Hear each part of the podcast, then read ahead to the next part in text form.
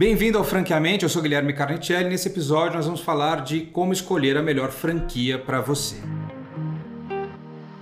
Franqueamente, um negócio feito para você.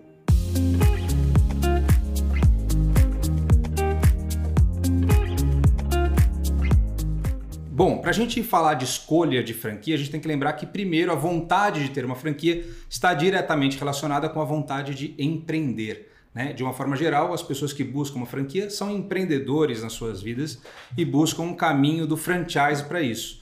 E aí, ao escolher uma franquia, sempre é muito interessante você olhar para aquilo que te traz algum nível de ligação, né? aquilo que você tem alguma identificação. É muito errado, muitas vezes as pessoas buscam uma franquia pelo o quanto vai sobrar de dinheiro para mim no processo, o quanto aquilo vai me render por mês.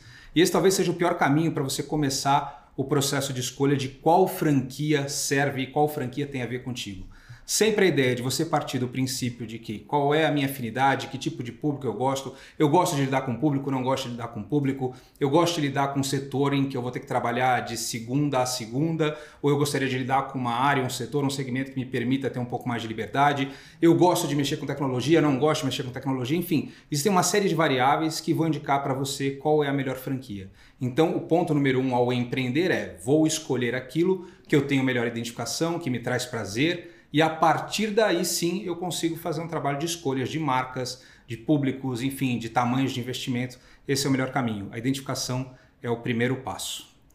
Se você gostou, esse foi o Franqueamente e você pode curtir, ativar aí para você receber os novos episódios. Em algum lugar na descrição você vai encontrar ali nossas redes sociais. Acompanhe Franchise Store e a gente se vê na próxima com mais dicas sobre o mercado de franchise, de franquia, empreendedorismo, enfim, a gente se vê. Tchau.